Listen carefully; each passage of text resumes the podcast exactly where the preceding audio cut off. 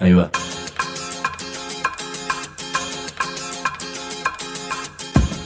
La Vaca es una colecta de recursos, es una cooperativa de trabajo, es una página web, un periódico mensual, una editorial, una cátedra, un bar. Es lo que necesitamos crear para ganarnos la vida y perdernos la obediencia de vida. La vaca es comunicación, ida y vuelta. Ahí va. Decimu, no te calles. Decimu, como se te cante, como te salga, como puedas. Decimu para que escuchen los que te dicen, vos no digas ni mu. Ahí va. Andamos en días chiflados por el fútbol, buenísimos los árbitros por cierto, pero estoy mirando alrededor y parece que tenemos un ratito libre. Hoy vamos a hablar de adicciones. Me refiero a que hay gente adicta al fútbol, por ejemplo, otros son adictos al alcohol, al cigarrillo, a la televisión, a la cocaína. Yo confieso que soy un adicto al dulce de leche. Si hay algún dealer, por favor que me escriba a infolavaca.yahoo.com.ar. Yo sé que no es muy cool esta adicción al dulce de leche, pero es lo que hay. ¿Y a qué es adicta la Argentina? Cada uno tendrá su propia respuesta. La que yo propongo estudiar es, tenemos un país adicto a la soja transgénica. Esta soja es un monocultivo, ocupa el 70% de los campos cultivables, desplazó a la producción de alimentos y sirve para que coman chanchos chinos. Trae dólares, pero posiblemente sean muchos más lo que se lleva, de eso vamos a hablar hoy. Y vamos a tratar de entender cómo ese modelo de agricultura transgénica es además un modelo minero, que extrae riquezas del suelo como cuando se saca el oro y no las devuelve. Y lo más importante, ¿hay una opción a ese modelo o hay que resignarse? ¿Se puede salir de la adicción? ¿Se puede evitar seguir usando agrotóxicos? Vamos a repasar no solo estos temas, sino la carta premonitoria que sobre estas cuestiones escribió Juan Domingo Perón hace 42 años. Pero la va a leer una voz muy especial. O sea que esto a la vez es un homenaje a esa voz, que es la del científico que se prestó para leerla para Decimú hace un año. Es el doctor Andrés Carrasco. Así que entre la agroecología, Carrasco y Perón, solo nos quedan esas dos palabras. Decimos. Hay comunicadores, periodistas, escribas, locutores, editorialistas, opinólogos, denunciadores, mobileros, columnistas, conductores, especialistas, interpretadores. Mejor decir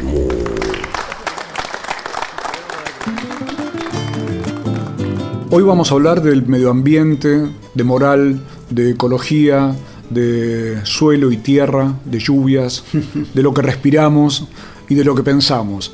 Hay una ecología que a veces funciona para pensar las cuestiones estrictamente ambientales, pero también se puede pensar en una agroecología que nos explique cómo es el país en el que estamos viviendo.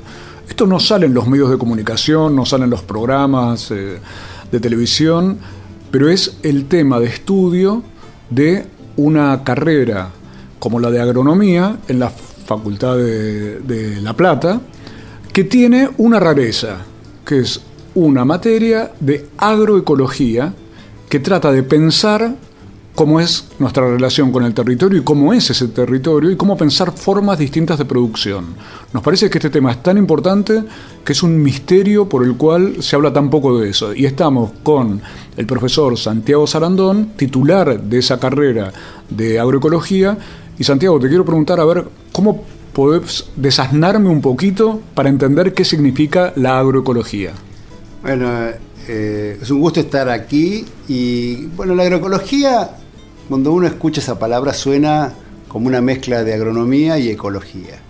Y es eso, es un poco entender que la agronomía lo que hace es eh, tomar sistemas, lo que llamamos ecosistemas, y transformarlos en sistemas agropecuarios para que produzcan algo que nos interesa, trigo, maíz, etcétera pero no por eso dejan de funcionar como un ecosistema.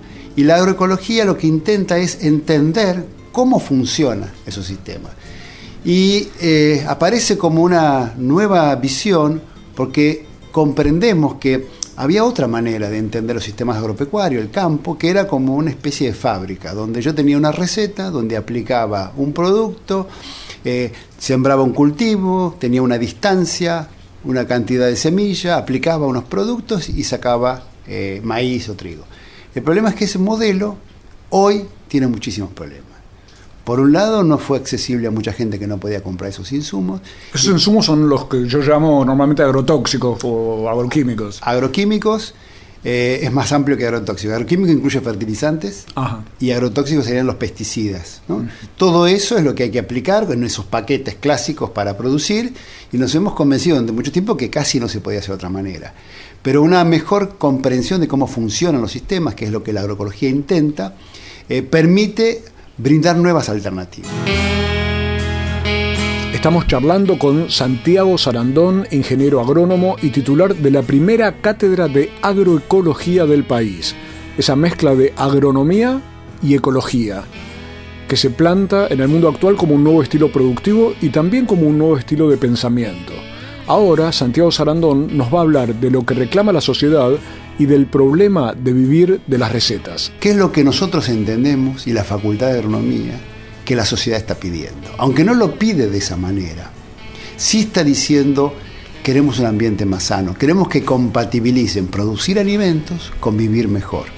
No resignar que porque tienen que producir de una manera nos pulvericen con un producto que nosotros creemos que es tóxico o tengamos que contaminar las aguas o tengamos que perder biodiversidad. Entonces, hoy la sociedad está comprendiendo que tiene derechos, que estaban ocultos. Y eso hace que empiece este actor a poner restricciones. Entonces este modelo que funcionó durante mucho tiempo, porque económicamente es rentable, empieza a ser cuestionado. Las universidades tienen que entender estos mensajes de la gente. Y como forman profesionales, lo que tienen que hacer es formar un profesional capaz de abordar otras maneras de producir. Esas otras maneras no son maneras recetarias. Tienen Claro. que ser maneras más flexibles, más amplias. Es una capacidad de ir a un campo, entender qué está pasando, hablar con el productor y armar con él una manera de producir que sea ambientalmente adecuada, pero a su vez este productor gane dinero, le dé tranquilidad, sea socialmente justa.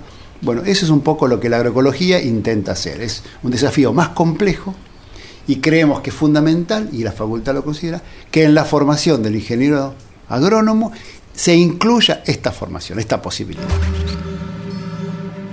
Hoy la sociedad está comprendiendo que tiene derechos. Entonces este modelo que funcionó durante mucho tiempo, porque económicamente rentable, empieza a ser cuestionado. Las universidades tienen que entender estos mensajes de la gente. Y, y como forman profesionales, lo que tienen que hacer es formar un profesional capaz de abordar otras maneras de producir.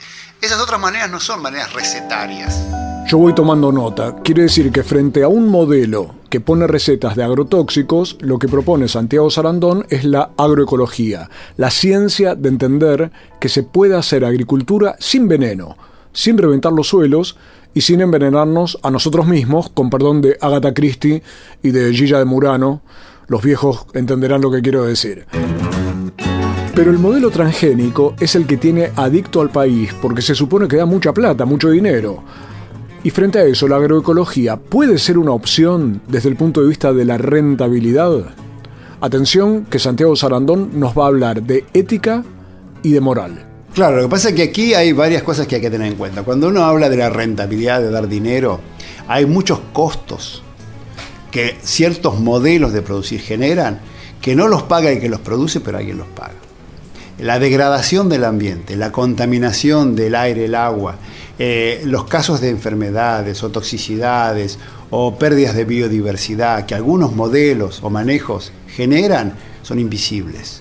Por lo tanto, cuando uno calcula la rentabilidad de ese modelo, pareciera ser que es rentable. En realidad eh, no es rentable. Es rentable para el que hace eso y no paga los costos. Entonces la agroecología primero trata de entender todas las consecuencias, porque esto lo va a pagar la sociedad de alguna manera. Y segundo, también trata de armar modelos que sean económicamente rentables. Lo que pasa es que a veces hay niveles de rentabilidad que son incompatibles con el mantenimiento de los recursos para las futuras generaciones. Porque aquí aparece un actor que es nuevo, que es el que todavía no nació, que es las generaciones futuras. Por definición, como no nació, no está pidiendo nada. Pero esto debe ser interpretado por esta generación. Ese es el deber moral. Y acá es donde aparece esta palabra, la ética, la moral, que estaba casi ausente en las universidades. Parece ser que las carreras técnicas solo debían dar recetas de cómo hacer y el está bien, está mal quedaba de lado. Sin embargo, de nuevo comienza a introducirse en la ciencia, en la formación de profesionales, la idea de, de lo ético, de lo moral, de lo que debe ser. ¿Tenemos derecho nosotros, esta generación, a usufructuar los recursos naturales, en este caso la calidad de los suelos, para obtener dinero para nosotros, a costa de dejar ese suelo degradado por las futuras generaciones? Nadie te diría que sí. Todos van a coincidir de que esto moralmente es incorrecto y que no lo debemos hacer. Bien, el problema es que nosotros intentamos desarrollar sistemas que puedan cumplir con ambos, que gane dinero, compatible con que satisfaga sus necesidades, pero que a su vez deje esa calidad del ambiente para la futura generación. Santiago Sarandón, titular de Agroecología en la Facultad de Agronomía de la Universidad de La Plata, nos hablaba de la economía y de cómo reventar los suelos con el actual modelo de monocultivo termina siendo un problema no solo agronómico, sino ético o moral, porque estamos comiéndonos lo que es de la sociedad y de nuestros hijos, nuestros nietos y de los que todavía no nacieron. En esas cosas pensaba evidentemente también un señor que se llamaba Juan Domingo Perón en una época en la que nadie hablaba de estas cuestiones, 1972. En su carta a los pueblos del mundo menciona la contaminación, el despilfarro de los recursos naturales, la actitud de los monopolios. Nuestro amigo, el doctor Andrés Carrasco, el científico que falleció el mes pasado, fue un gran divulgador de esa carta de Perón en su momento, y por eso el año pasado le pedimos que leyera unos párrafos para Decimú. Así que ahora tenés un múltiple privilegio. Los argumentos de Perón leídos por el doctor Andrés Carrasco. Debemos cuidar nuestros recursos naturales con uñas y dientes, de la voracidad de los monopolios internacionales que los buscan para alimentar un tipo absurdo de industrialización y desarrollo en los centros de alta tecnología a donde rige la economía del mercado. Cada gramo de materia prima que se dejan arrebatar hoy los países del tercer mundo equivale a kilos de alimento que dejarán de producir mañana. Ahí teníamos la carta a los pueblos del mundo que escribió Juan Domingo Perón, donde habla del cuidado de los recursos frente a la voracidad de los monopolios y cómo cada gramo de materia prima equivale a kilos de alimentos que dejaremos de producir. Me acuerdo que Andrés Carrasco se llevó esas frases que yo había eh, fotocopiado y después de leerlas y me decía, se las voy a mandar por mail a todo el mundo estaba asombrado, como todos nos asombramos al, leer esto, de, cómo Perón hablado de un tema en una época en la que nadie estaba mencionando estas cuestiones. Ya volvemos para que cada uno piense en qué medida la agroecología puede ser una respuesta a estas cuestiones que estaban en la carta de Perón, mientras pensamos de paso qué es lo que estamos comiendo. Decimu www.lavaca.org Decimu si trabajas en el Estado, municipal, provincial o nacional, sabe que tenés dónde informarte. www.eltrabajadordelestado.org El sitio web de la Asociación Trabajadores del Estado. Noticias, opinión, entrevistas, videos. www.eltrabajadordelestado.org desde 1925, presentes en la defensa de los derechos de los estatales argentinos. Asociación Trabajadores del Estado. La Vaca Editora. Nuestros libros tienen orejas y corazón. Argentina originaria, territorios en resistencia, sin patrón. Escuchan y laten. La Vaca Editora. Una red de pensamiento libre que financias vos. La Vaca Editora. Encontralos en las librerías amigas o en www.lavaca.org. En Morón, primer Festival Juvenil Latinoamericano de Cortos Ambientales si tenés entre 13 y 35 años, presenta tu propuesta hasta el 29 de agosto. Proyecta tu mirada. Informate en facebook.com barra Festival de Cortos Morón o en www.morón.gov.ar Municipio de Morón. Decimu. Sin conservantes, sin químicos, sin fecha de vencimiento. Decimu. www.lavaca.org Ojos que ven, corazón que siente. Decimu. Seguimos en Decimú, el programa que se puede escuchar siempre en www.lavaca.org y hoy estamos hablando sobre agroecología con el profesor Santiago Sarandón, titular de la Cátedra de Agroecología, que es una de las únicas que hay en la Argentina, en las universidades, en las facultades de agronomía y en las universidades argentinas, eh, referida a este tema que implica poder pensar la relación de la sociedad, de los productores, con el suelo y con lo que se produce de un modo diferente. Ahora, tengo una pregunta rara que es esta, Santiago. ¿Por qué la universidad reconoce tan poco que la agroecología es un aspecto científico que los estudiantes deberían conocer, porque que no lo conozcan limita su capacidad de comprensión del tema. Bueno, en realidad la, universidad es una estructura de enseñanza que eh, a alguien se le ocurrió que reunía ciertas características. Y esa está compartimentalizada en partes, ¿no? La estructura es cómo se forma un ingeniero agrónomo, bueno, con un montón de asignaturas, de materias que le llamamos nosotros. Podría haber otras maneras de formarlo, pero esta es la que resulta cómoda. Esto ya implica una compartimentalización del conocimiento en pedazos que se van agregando a medida que el alumno va avanzando y que se supone que en algún momento terminan formando ese profesional que va a salir al medio. Entonces, hay como una visión en general muy parcial de lo que es la formación, donde en general las universidades están formadas por un montón de profesores de un montón de cátedras. Entonces, muchas veces eh, esta, forma y esta este, forma de trabajar le hace a las universidades, con una gran cantidad de gente, con una gran inercia, perder ese contacto con el medio, con la realidad, con lo que se demanda. Entonces, una vez que se instala una carrera y esta funciona bien, es difícil cambiar. ¿eh? Hasta que comienza a verse que esa formación de profesionales, ese profesional que se forma, empieza a no ser adecuado. Estamos con Santiago Sarandón hablando de agroecología, ya que él es titular de la cátedra de agroecología de la Facultad de Agronomía de la Universidad de La Plata, y estamos hablando del rol de la universidad pública y de cómo las comunidades empezaron a darse cuenta qué pasa en el campo y qué clase de suelo es el que estamos pisando. El profesional que las universidades formaban es un profesional, que es, es mi caso, formado en una visión de lo que era el campo, eh, mucho más sencilla de lo que es ahora, donde no había una percepción acerca de una necesidad de, hacer eficiente el uso de la energía, donde los recursos casi eran ilimitados, donde el peligro de los pesticidas casi no era todavía un problema, no había una conciencia. ¿eh? Entonces, era un profesional que estaba preparado para trabajar con productores y señalarle la necesidad de usar insumos, comprar productos para producir, etcétera.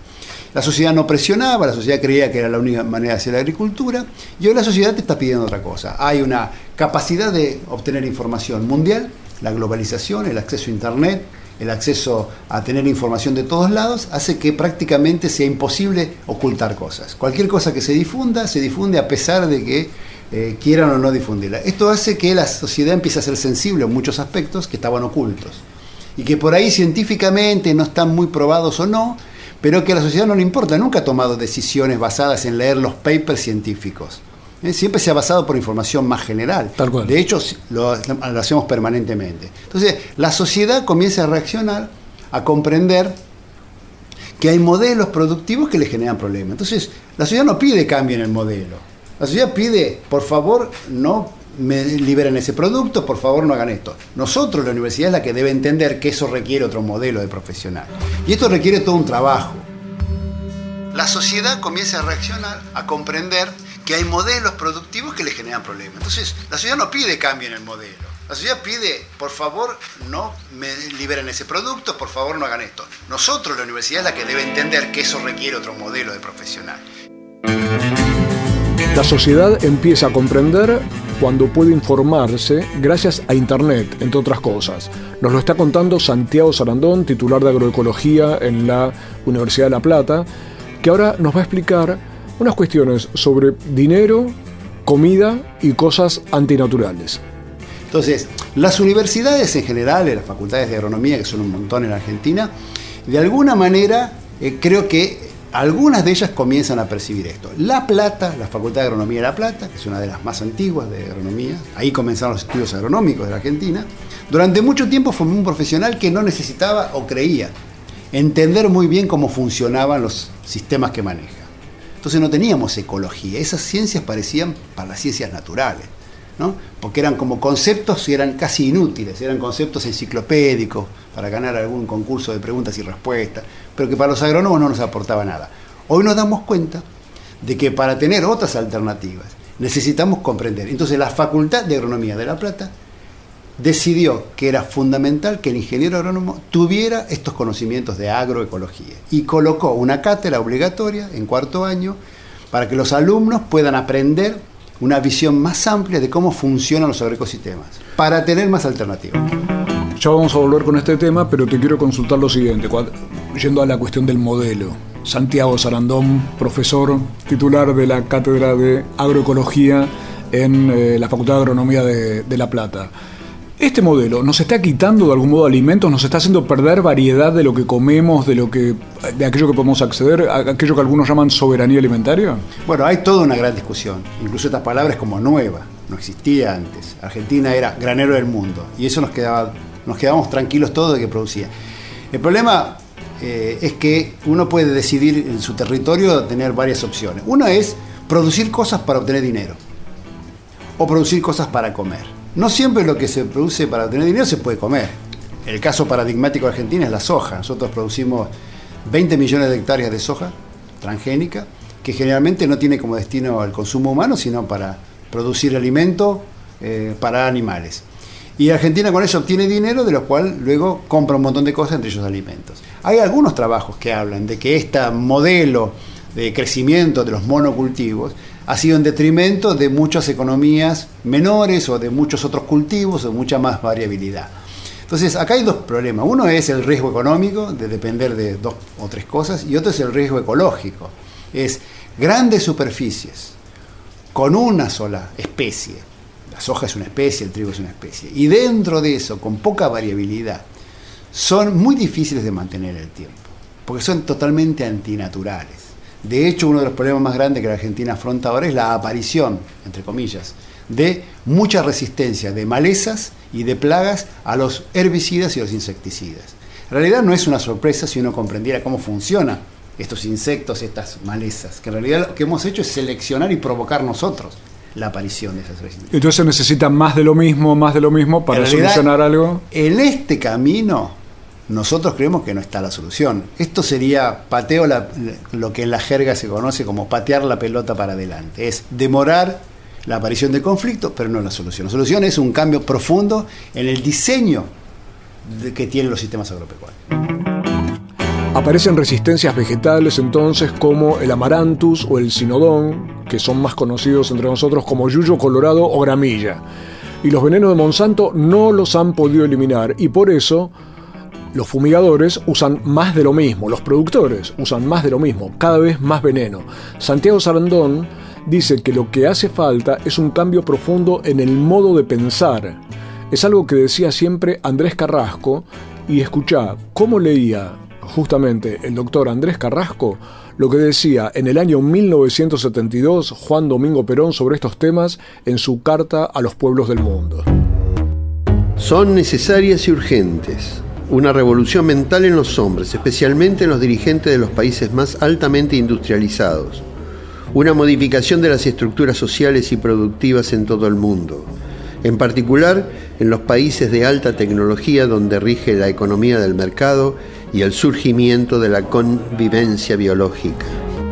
Una revolución mental y una convivencia biológica de eso hablaba Juan Domingo Perón, o lo escribía mejor dicho, y lo refrendaba al leerlo para Decimú el doctor Andrés Carrasco, el científico fallecido hace un mes, un mes de soledad para todos nosotros, y es lo que la agroecología parece estar planteando como un nuevo modelo posible. Ya volvemos para saber cómo es que se están vaciando los campos argentinos, según lo que nos cuenta Santiago Sarandón, titular de la Cátedra de Agroecología de la Facultad de Agronomía de la Universidad Nacional de La Plata. Decimu. www.lavaca.org. Decimu. Libros y alpargatas. Venía Mu punto de encuentro. Mate y bizcochitos. Dividís y dulces. Hipólito Yrigoyen 1440. Remeras y empanadas, carteras y revistas, zapatillas y CDs, bijú y detergente, ropa y berenjenas de diseño, yuyos y videos ecológicos, camisas y camisolas, comida casera y económica, música y poesía, proyecciones y recitales, actividades con entrada libre y gratuita. Venía Mu Punto de Encuentro. La televisión ya no es solo televisión. Se sigue expandiendo. Por aire, por cable, por satélite y también por internet. Y queremos que siga creciendo. Junto a tus derechos. Porque la televisión sos vos. Somos todos. Sos parte. Afiliate. SATSAI. El sindicato de las nuevas tecnologías. Decimu. Decimu. Una alegría colectiva. Decimu. Aprovechar lo que te da la vida. Es decir, lo que me dio, lo que me está dando este momento de hace seis años, estar acá, disfrutar, aprovechar, aprender, ser alguien el día de mañana, eso sería. ¿Qué te gustaría ser? ¿Pensaste o no todavía? No, no es muy bueno pensar en el futuro cuando sos muy chico. Es mejor vivir, vivir en el presente. Decimu. La diferencia entre quejarse y soñar. Hoy estamos transmitiendo desde Gorina, cerca de La Plata. Hay un día de lluvia y estamos en casi en el campo, en la casa de Santiago Sarandón, profesor titular de la Cátedra de Agroecología de la Facultad de Agronomía de la Universidad de La Plata. Me salió todo junto. Qué problema, la- las palabras a veces tan, tan esdrújulas y tan, y tan llenas de sílabas. Y estamos hablando de un tema esdrújulo y lleno de sílabas, que es lo que nos está pasando con nuestra relación con el territorio, los modelos de producción que generan esto que Santiago mencionaba recién como una duda de la gente con respecto a lo que está ocurriendo con los agrotóxicos, los agroquímicos, el deterioro de los suelos, lo que esto representa para lo que comemos. Y vos sabés, Santiago, que venimos de, por ejemplo, de Entre Ríos, donde en San Salvador aparece cantidad de casos de enfermedades que no existían hace 10 años, gente con cáncer, con distintos problemas, y que lo atribuyen a que algo está ocurriendo eh, con respecto a eh, contaminación de la tierra, contaminación del agua o contaminación del aire. Nadie sabe, pero lo que se ven es cantidad de chiquitos que nacen con malformaciones y situaciones de este tipo. Desde el punto de vista de alguien que estudia como vos el tema agroecológico y que lo enseña, ¿cómo hay que tener en cuenta ese- esa especie de alerta que plantea la sociedad de decir esto es peligroso? Creo que es un tema muy actual y nosotros como profesores de la universidad que también nos dedicamos a la investigación, eh, empezamos a reflexionar sobre algo que modificó nuestra visión de las cosas. Nosotros fuimos formados con la idea de que la ciencia aportaba certezas y que se podía. Con un poco de La ciencia era una verdad, ¿no es claro, cierto? Con investigación y utilizando ese método, la ciencia, que es un método para obtener conocimiento, decir esto es así o no. Hoy creo que tenemos que ser un poco más humildes y comprender que la complejidad de lo que, del mundo, de lo que manejamos, es tal que lo único que podemos hacer es disminuir los niveles de incertidumbre. La incertidumbre es eso que uno siente cuando no sabe lo que va a pasar y cuando siente que no lo va a poder saber. Que no es un problema de leer más libros, sino que hay cosas tan complejas en sí mismo que entran dentro de ese terreno. Por eso es que existe un principio de incertidumbre, ¿no? el principio de precaución, que empieza a señalar qué es lo que habría que hacer. Entonces yo creo que cuando una sociedad empieza a comprender o entender, obtener información acerca de la posibilidad de que ciertas prácticas resulten peligrosas, tiene todo el derecho de solicitar ¿eh? que se establezca alguna eh, restricción. Hoy creo que tenemos que ser un poco más humildes y comprender que la complejidad del mundo, de lo que manejamos, es tal que lo único que podemos hacer es disminuir los niveles de incertidumbre. La ciencia ya sabemos que no siempre aporta certezas, nos dice Santiago Sarandón, ingeniero agrónomo titular de agroecología en la Universidad de La Plata, y entonces aparece el principio de incertidumbre y también el principio de precaución. Ahora, ¿qué pasa si tenemos dudas sobre si un producto es tóxico o no? Podemos tener dudas y hay dos posibilidades de equivocarse. Una es que ante la duda dejemos aplicar un producto que luego resulta ser tóxico o que ante la duda prohibamos aplicar un producto y también nos equivoquemos si resulta que el producto no era peligroso. Si uno analiza cuál de las dos cosas es peor, No hay ninguna duda que es mucho peor equivocarse al dejar aplicar un producto que es tóxico que equivocarse al restringir aplicar un producto que luego resulte que no era peligroso. Entonces yo creo que esto es lo que la sociedad empieza a, a entender, ¿no? O sea, lo, lo, vemos nosotros los agrónomos también cuando a veces tenemos que ir al campo ante la presencia de una plaga.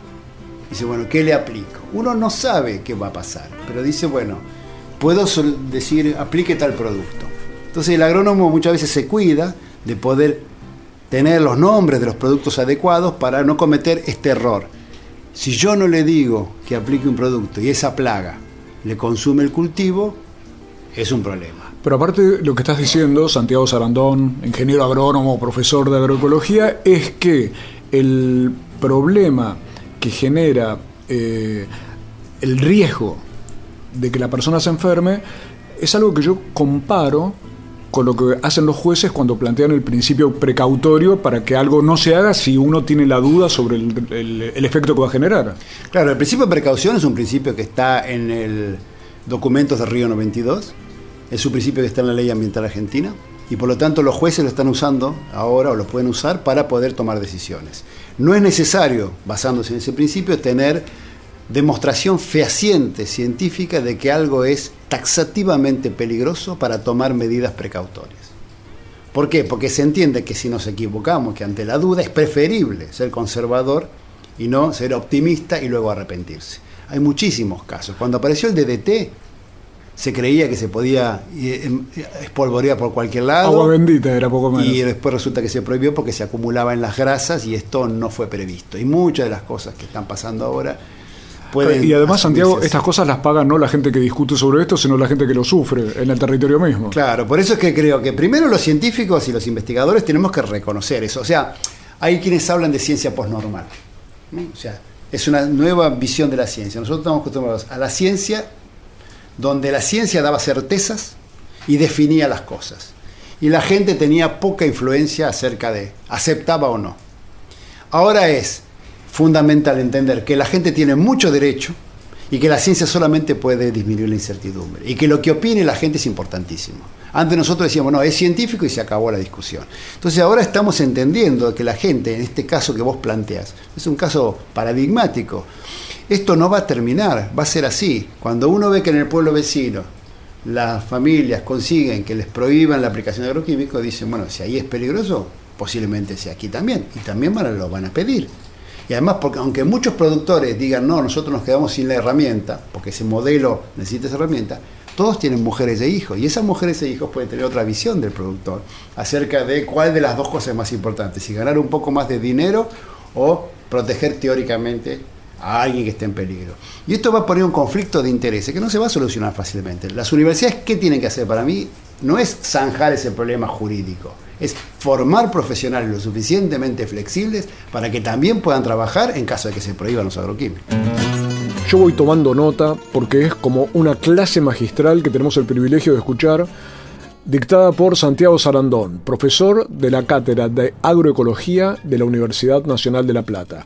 El principio de precaución o principio precautorio significa lo siguiente, si hay sospechas de que un producto te pueda hacer mal, se lo prohíbe la empresa tendrá que demostrar que no hace nada, que es inocuo.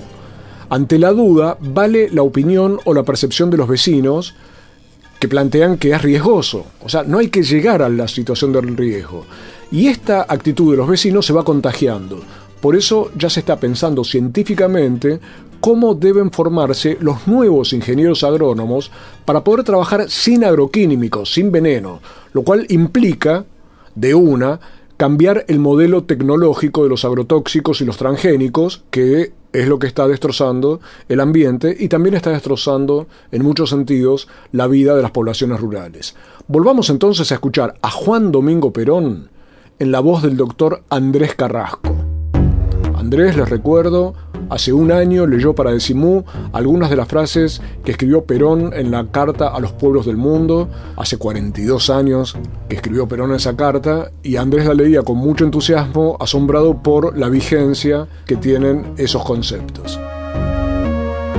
Creemos que ha llegado la hora en que todos los pueblos y gobiernos del mundo cobren conciencia de la marcha suicida que la humanidad ha emprendido a través de la contaminación del medio ambiente y la biosfera, la dilapidación de los recursos naturales, el crecimiento sin freno de la población y la sobreestimación de la tecnología. Contaminación, dilapidación de recursos naturales, sobreestimación de la tecnología. Perón lo denunciaba hace casi medio siglo y hoy la gente que hace agroecología parece estar encontrando la vuelta a cómo pararnos para que el mundo esté menos enfermo. www.lavaca.org Decimu. Decimu. El Sindicato de los Trabajadores de las Telecomunicaciones, pluralista, democrático y combativo. Nuestra página web www.foetrabsas.org.ar. Si sos telefónico, sos de Foetra. Todos los meses, cuando pases por el kiosco, Decimu. Decimu. Mu, el periódico de la vaca. Todos los meses pateando la calle. No soy la persona de tu vida. Soy la persona de mi vida. Decimu. Decimu. Y ahora vamos a escuchar las recomendaciones musicales de Pablo Marchetti, o sea, El Grito Pelado.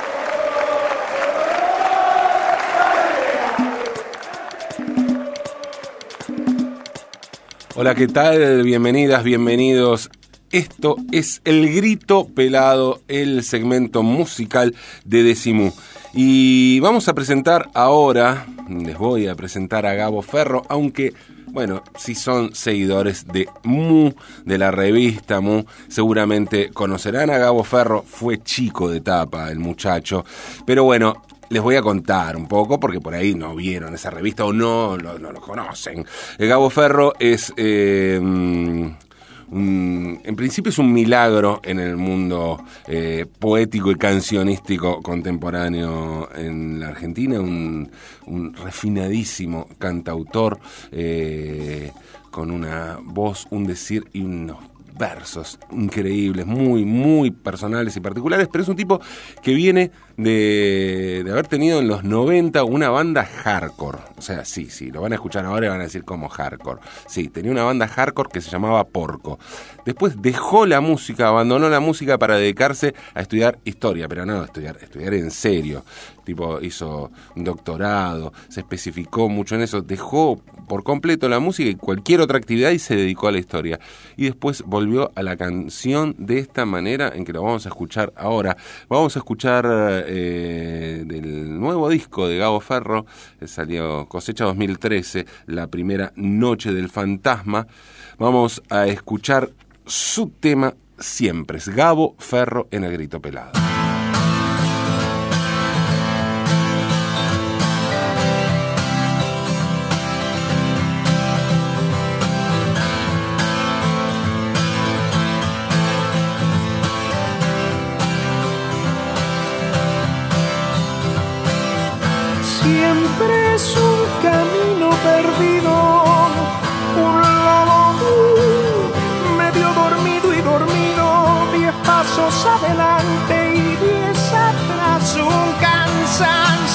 Sin inspiración, una puesta de sol en el oído, los dos ojos dormidos siempre. Siempre es el aliento en el viento, es agua ajena en el propio desierto, los dos filos de un juramento, nudos atando con desesperación. Siempre es él gritándole al olvido que todo tiempo pasado fue mujer. ¿Cuánto dolor será capaz de provocar para saber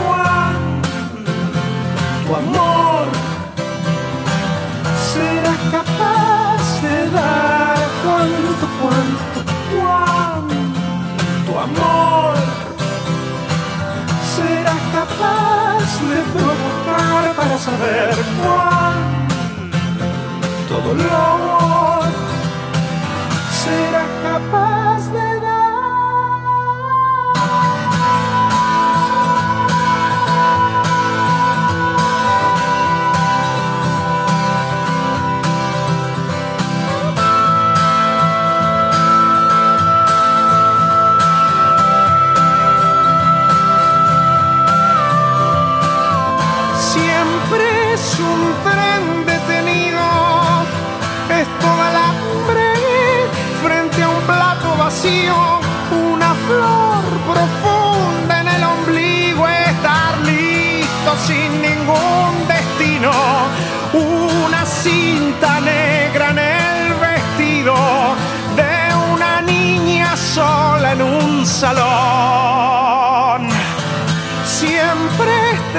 traición anunciada, es pico y garra, sin pájaro ni ala, una peste elemental, ropa abandonada en un placard, un sombrero sin traje ni brillo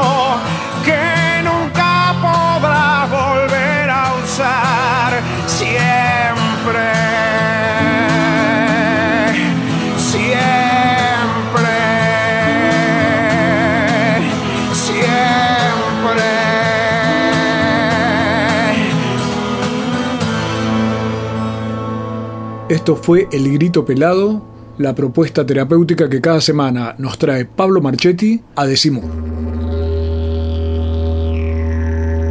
El agua, la tierra, la amistad.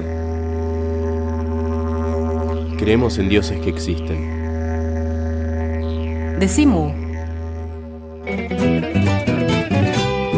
Estamos en el último tramo de Decimú, el programa que se escucha siempre en cualquier momento en www.lavaca.org y por 150 radios comunitarias, universitarias de todo el país.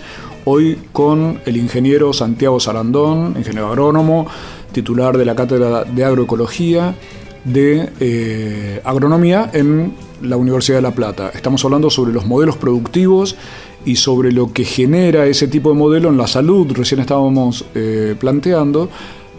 Y me queda, Santiago, también una duda que es qué tipo de efectos generan los suelos para entender, para un burro como yo, en qué se diferencia un campo agroecológico de uno que no lo es. Bueno, cada cultivo, ¿m? uno- cuando uno decide cultivar algo, tiene dos cosas. Elige la especie, puede cultivar maíz, trigo, soja, girasol, papa, y exige un modo de hacerlo. No hay una forma de cultivar papa, hay muchas formas. No hay una forma de hacer soja, hay muchas. Hay algunas que predominan. A veces esas formas que predominan buscan la rentabilidad, pero generan por el modelo que se usa para hacerlo algunos deterioros del ambiente. Estos deterioros pueden ser visibles o menos visibles. Visibles podría ser que haya erosión de suelo. Visibles puede ser que, Erosión quiere decir que se que si el suelo se pierda, se vaya, se, vaya. produzcan en el suelo, digamos, como eh, surcos. Perfecto. Bueno, eso es fácil de ver.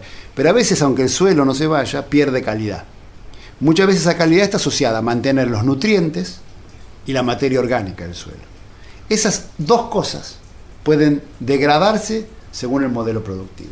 Entonces, la agroecología lo que intenta es, cuando produce algo o cuando señala cómo producir, globalmente comprender las consecuencias del modelo. Claro, porque si no, había algo, un ejemplo que vos ponías que era muy, muy ilustrativo, que es, si no pasa como con la minería. En la minería uno ve clarito que revientan la montaña y se llevan el oro. Aquí también hay un efecto minero en el sentido de que se llevan riquezas, que es la que vos decís que está poniendo en juego a, a las futuras generaciones. Por supuesto, gran parte, teniendo en cuenta que gran parte de, incluso es más complejo, porque gran parte de lo que se produce en Argentina se exporta fuera de la Argentina. Ajá. Entonces, cuando uno cosecha mil kilos de soja, ¿eh? en esos mil kilos de grano que salen del campo y salen de la Argentina, van en esos granos nutrientes, nitrógeno, fósforo, potasio, calcio. ¿De dónde salió? Del suelo argentino. Y no siempre se vuelven a poner. De hecho, gran parte de la soja va como destino a otros países donde es consumida por los animales y sale como una deyección que queda allí. Claro. Quiere decir, este modelo va vaciando los campos argentinos. Esto es lo que se llama un modelo minero. Es como una minería. Estamos sacando algo que no se vuelve a poner. Un viejo maestro de periodismo decía que nunca hay que perder la capacidad de asombrarse. Y yo no pierdo la capacidad de asombrarme mientras escucho a Santiago Sarandón hablando de las deyecciones de los chanchos chinos. Léase la bosta. Eso es en lo- donde terminan los minerales y nutrientes que hacían que el suelo argentino fuera considerado rico. El cálculo de los estudios del propio Santiago Sarandón, titular de la Cátedra de Agroecología de la Universidad de La Plata, y de su equipo es que solo en arrecifes el costo oculto de la producción de soja se eleva a 286 millones de dólares por una cosecha. Y a nivel nacional, la organización Grain calculó la cifra en 3 mil millones de dólares de riquezas que terminan en la bosta de los chiqueros chinos. De eso nos sigue hablando ahora Santiago Sarandón para entender esta cuestión que es que el modelo minero implica que se quitan riquezas del suelo argentino. De hecho, hay muchos resultados o datos que muestran en la parte de los suelos la pérdida y la degradación que han tenido los 20, 30 años. Nosotros incluso hemos hecho trabajos y publicados acerca de la digamos, lo llamamos el costo oculto de la producción eh, de tales cultivos, en la pampa húmeda, por ejemplo. El costo oculto es, no entró en la ecuación económica, pero hoy tenemos un suelo que tiene menos calidad que el que tenía antes, porque ese productor no devolvió al suelo todos esos nutrientes que sacó en cada cosecha. Y eso es lo que no va a encontrar la generación futura cuando... Es un problema moral, es que es hay un derecho de las generaciones futuras a poder tener un suelo tan productivo como esta generación. Al menos nadie se ha animado a decir que ese derecho esté mal. Todos proclaman que, que estamos preocupadísimos por las generaciones futuras. Tal Cuando eso se lleva a la práctica implica esto. Las implicancias de eso sería que esta generación debería resignar una parte de la rentabilidad si esa rentabilidad implica degradar los recursos para la futura generación. Y en términos prácticos, cuando uno ve un campo agroecológico, por ejemplo, en la provincia de Buenos Aires, ¿qué diferencia tiene con uno que no lo es? Bueno, en realidad lo que hace la agroecología es tratar de comprender cómo funciona de entender lo que el agricultor quiere y si es posible minimizar el uso de, de, insumos que puedan suplantarse. ¿Cómo es que se pueden suplantar esos insumos? El insumo es lo que yo compro. Es fortaleciendo algún proceso ecológico dentro del campo que reemplace ese insumo. Un ejemplo. Yo tengo leguminosas, es una especie de plantas. El poroto, la soja, muchos ¿eh? son leguminosas, la alfalfa. Las leguminosas es una familia de plantas que tienen la capacidad de fijar nitrógeno del aire. Yo tengo una leguminosa y esa captura nitrógeno del aire y lo mete en el suelo. Ese es un proceso biológico que a mí me cuesta muy poco. ¿eh? La, la, planta paga con un poco de energía. Sin embargo, si yo quisiera reemplazarlo, tengo que aplicar fertilizante de afuera, que es caro. Carísimo. Y aparte, energéticamente es caro. O sea, se gasta mucha energía para producirlo. Claro. Entonces, la agroecología lo que intenta es minimizar esa dependencia para fortalecer este proceso, que son baratos. Lo mismo otro proceso es el control de plagas. Existen mecanismos ecológicos de control de plagas que están dados por la biodiversidad. La biodiversidad es la cantidad de especies que usted tiene. Usted puede tener muchas especies o pocas, así hablando. Esa cantidad de plantas que usted tiene en los caminos, en los bordes, que parece que no sirven para nada, muchas veces aportan una función que es ser el reservorio donde viven muchos insectos útiles, que comen o, de, o parasitan plagas. Tenemos entonces un nuevo paradigma del trabajo en el campo, con la posibilidad de que los agricultores bajen sus costos y dejen de comprarle eh, venenos, químicos, todas porquerías, dicha con absoluto respeto, a las empresas agroquímicas y que los productores a la vez se vean con capacidad de hacer más y más sano, producir más y mejor.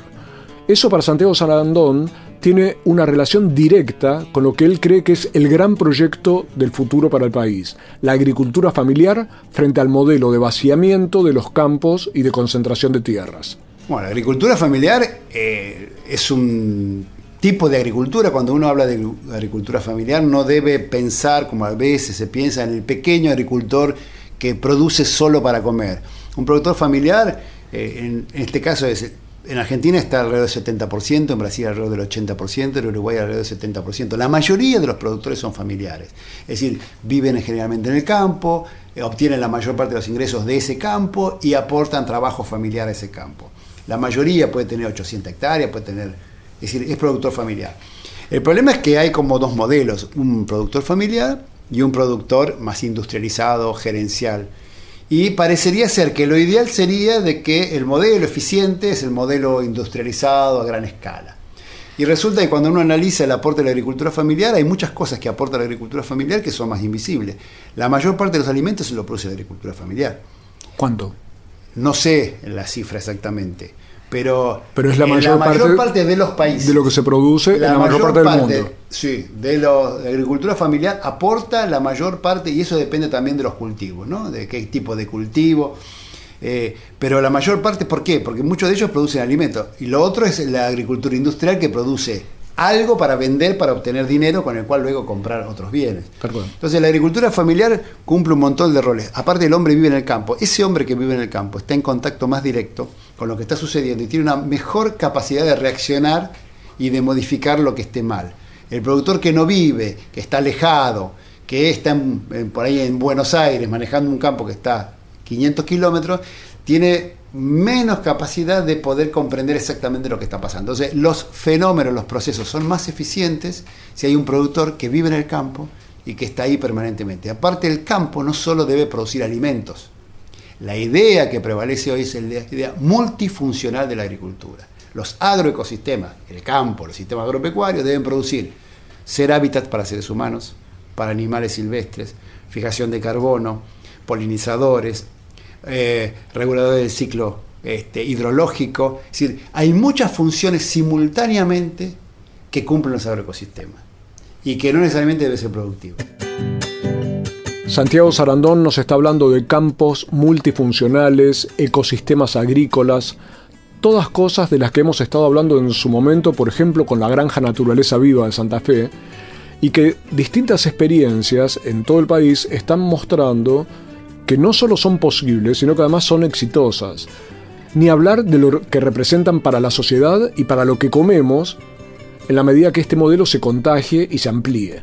Pero Santiago Sarandón, profesor de agroecología de la Universidad de La Plata, ingeniero agrónomo, se recibió en el año 1980 y me contó cómo empezó su entusiasmo por estos temas, entusiasmo que lo llevó a crear justamente la primera cátedra de agroecología en el país en 1999. Claro, como muchos ingenieros agrónomos formados en esa época, uno cree que la formación que tiene está bien, comienza a trabajar, y en mi caso para investigar, y comienza a publicar, que es una parte de los requisitos. Yo lo que notaba era que me- más o menos lo hacía como acorde a lo que me pedían, pero que en algún momento era como que la pasión eh, por investigar no la tenía. Eh, eh, yo sentía que no, podía identificar claramente quién estaba demandando lo que yo hacía.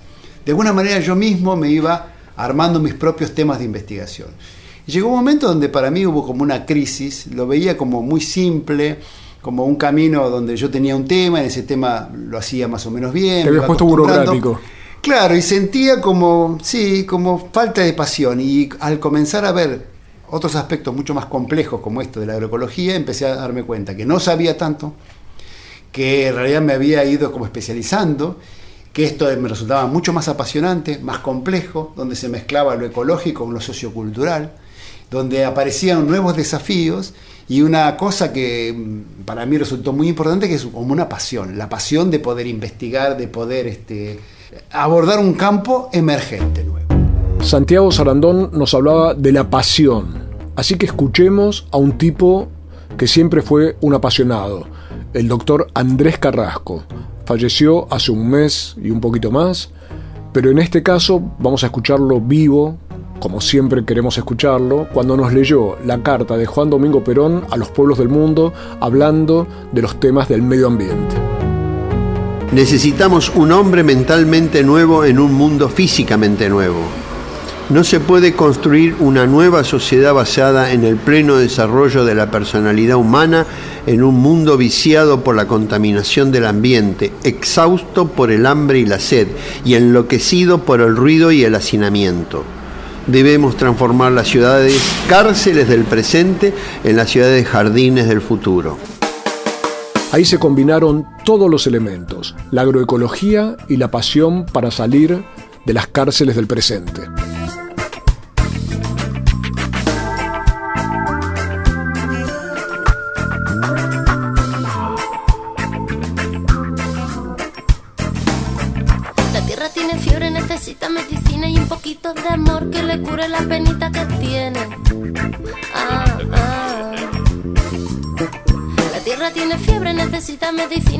Poquito de amor que le cure la penita que tiene. Ah, ah. La tierra tiene fiebre, tiembla, llora, se duele del dolor más doloroso. Y es que piensa que ya no la quieren. La tierra tiene fiebre, tiembla, llora, se duele del dolor más doloroso.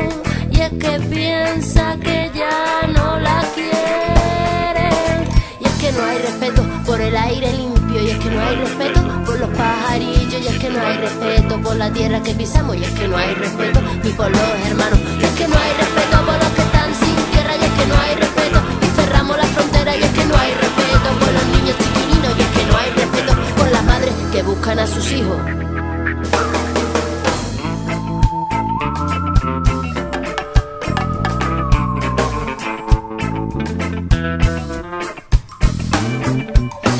Tiene fiebre, necesita medicina y un poquito de amor que le cure la penita que tiene.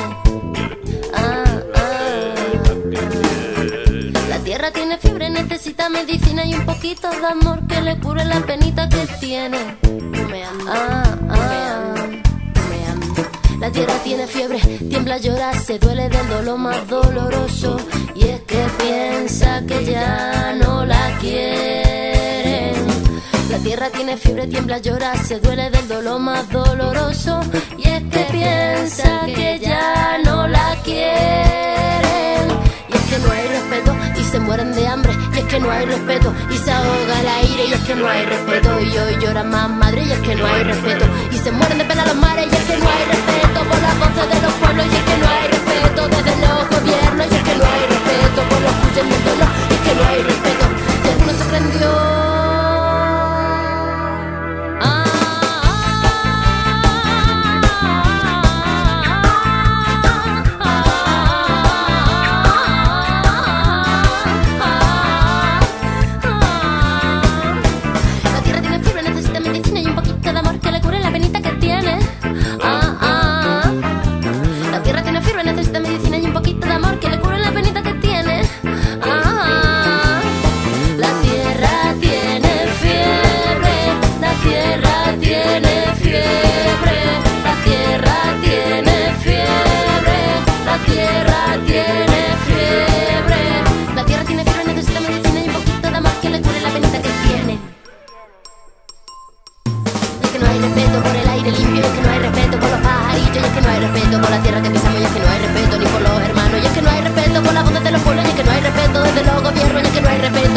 es que no hay respeto, y algunos se creen